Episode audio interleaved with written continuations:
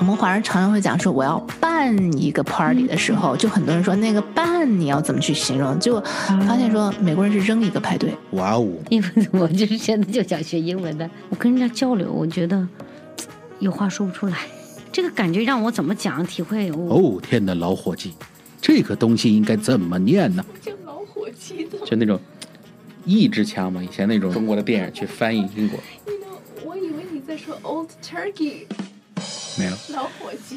哦，我的上帝呀！这句话应该怎么说啊？And if you're wondering the same, then you've come to the right place. 英语韧你说，Let's talk. Hey guys, how's it going? So in our last session, 星辰和我，we talked about 在英文里形容我们晚了，用的是 behind. We're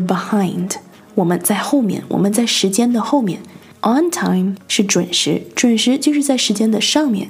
If we're behind，如果我们在后面，that means we're behind with time. We're behind. 我们在时间的后面，我们在 schedule 的后面，所以当然是希望大家能够准时的把想做的事情都做好。但是万一当你在时间的后面的时候，when you're behind with time，当我们迟到了，当我们的回复晚了一些，怎么样和对方道歉？There are many ways to do this and to do it with style. Language is a tool, communications is an art. 语言是一种工具，沟通是一门艺术。And so，表达方式是一方面要注意的，另外一方面是思维。And so today we're gonna continue where we left off. And be sure to stay to the end of the show because Xingchen shares quite a remarkable tip that she uses when she communicates with English speakers. 今天的节目一定要听到最后，因为星辰会跟我们分享一个他使用的非常非常 remarkable 的这么一个 tip，注意听哦。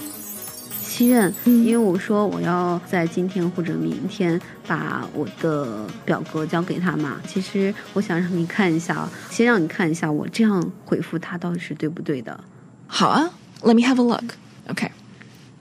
Hi, Teresa. Sorry, I'm busy moving these days and didn't send these forms in time. Oh, yeah. 我们都没有讲到这一点。Sorry, I didn't send these forms in time. That's good. That's a really good way to respond. 因为我们没有讲到 in time.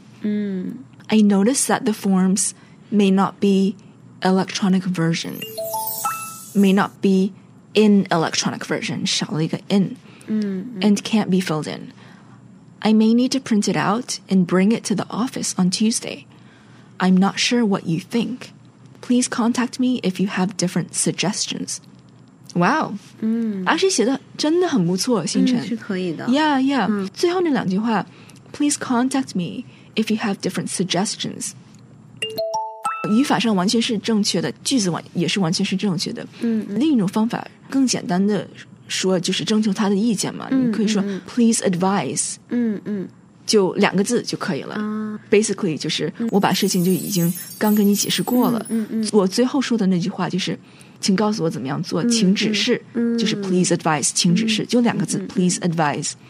But yeah, but overall，这只是另外一种说法，你写的并没有错，所以 yeah。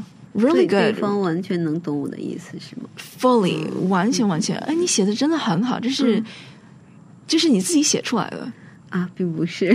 哦。那 你是这嗯，那你这个翻译器也很高级啊。呃，其实我觉得使用翻译器的话，也是有一些窍门的。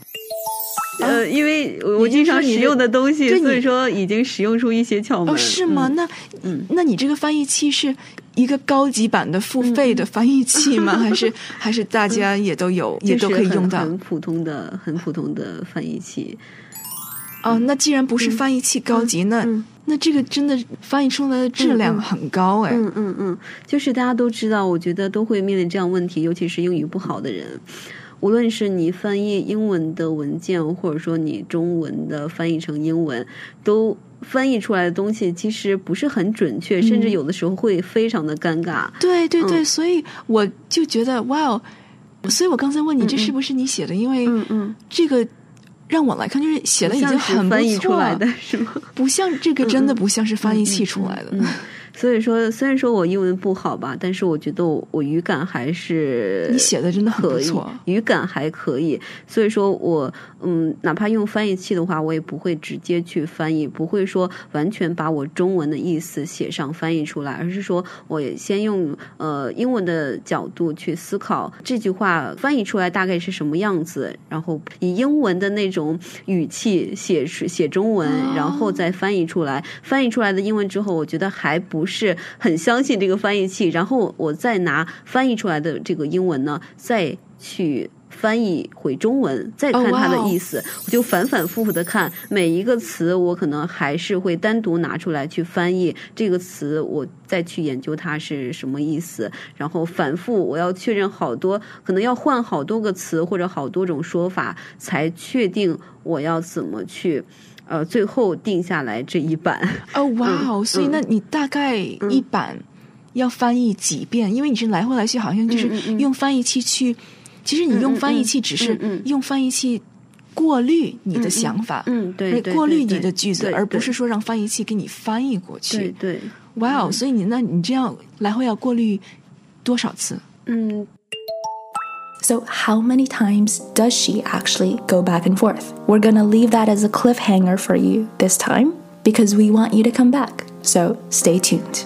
星辰到底是要把这句话过滤几遍呢？我们下期再告诉你。So, did you pick up something new today? 在一个讲英文的大环境里，只要我们注意听，我们时时刻刻都在一个课堂里。If you liked what you heard here, write us a review give us a rating and share it with a friend. friend。如果你也有想说却说不出来的话，不知道怎么说的话，不知道怎么念的单词，可以在我们的脸书专业上留言，我会在节目里回答。Join our Facebook community at facebook.com/slash 熙韧 Let's talk. And of course, remember to subscribe. 记得要订阅关注我们的播客 podcast. We're serving fresh episodes every week. Until the next time, keep listening, keep making time to do what you love.